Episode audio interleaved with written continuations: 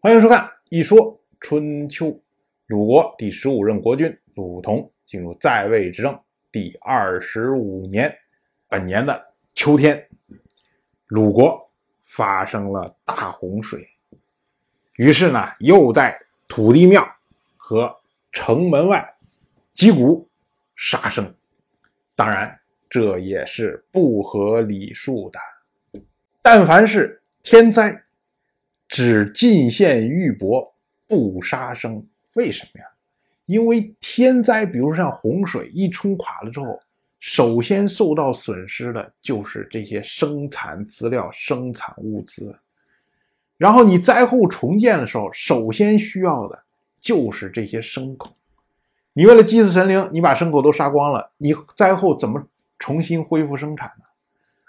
所以这个是有实质性的需要的。但是还是那句话。恐惧在推着人，觉得不杀生、不敬神，这玩意儿免不了灾呀，所以就顾不了那么多了。同样呢，如果不是太阳或者月亮受到伤害的话，不击鼓。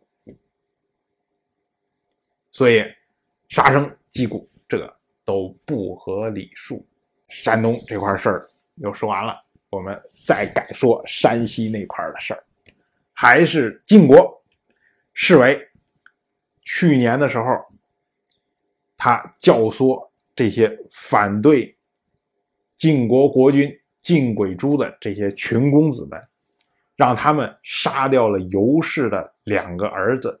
结果这些群公子和尤氏之间对立，出现了内讧。于是呢，今年侍卫。还是老招数，又开始教唆群公子，估计也就是在说说，你看，你们去年杀掉了尤氏两个儿子，尤氏你看不服啊，现在跟晋鬼珠打的火热，一定要把你们灭掉报仇啊，怎么办啊？我们先下手为强，把他干掉吧。于是群公子啊，就是不行，这种叛徒我们不能忍受。于是，一群人联合起来。索性把尤氏一族全部杀光，然后侍卫一看时机成熟了，于是呢就跟群公子们又开始出主意了，说：“你们呐要联合起来，这样才能对抗晋鬼珠。怎么联合起来呢？不如我们造一座新城。”大家全住到这个城里面，这样的话呢，我们联合起来，加在一起，拳头硬了，就可以逼迫晋鬼珠退位。群公子一听，哎，有道理呀！真是，我们每天去咋呼咋呼咋呼说半天，叽叽巴巴的，没人理我们呢。但是我们联合起来，力量就强大。所以呢，侍卫出主意说：“你们不如在聚这么一个地方筑城。”于是，群公子就在聚筑了一座新城，然后全部住在里面。你看侍卫这套路啊，一环扣一环，一环扣一环。群公子这个事儿啊还没完，不过也快要终结了。到了本年冬天，鲁国公子鲁友，鲁友也就是鲁同的三个弟弟之一。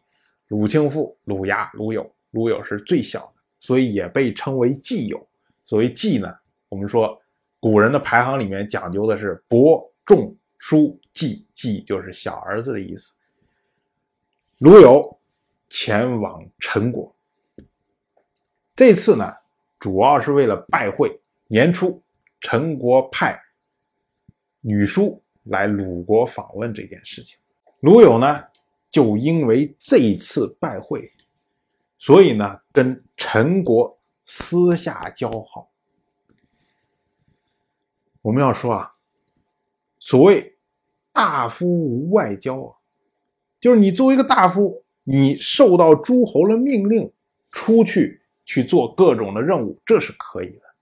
但是你私下结交别国的人，私下结交别国的国君。这是犯忌的，所以啊，我们从这儿就会看出来，卢有这个人是一个非常有心机的人，而且敢干。他这一套的处事的原则，一直由他的后代延续下来。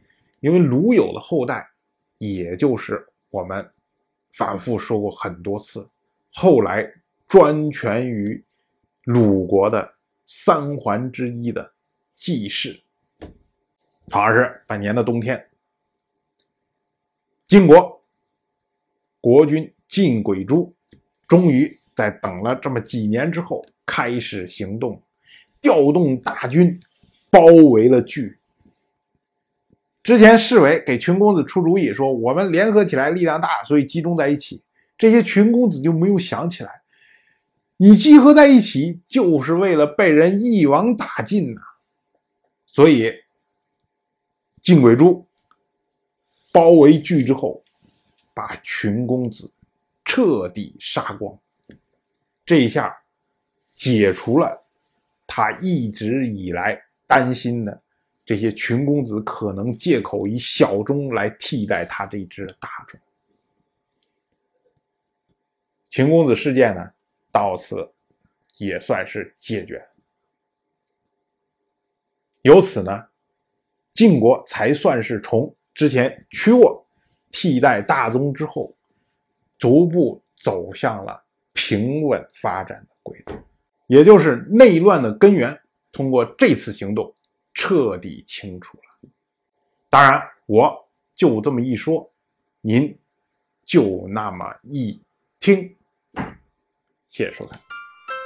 如果您对《一说春秋》这个节目感兴趣的话，请在微信中搜索公众号“一说春秋”，关注我，您不仅能得到《一说春秋》文字版的推送，还可以直接和我互动交流。我在那里等待您的真知灼见。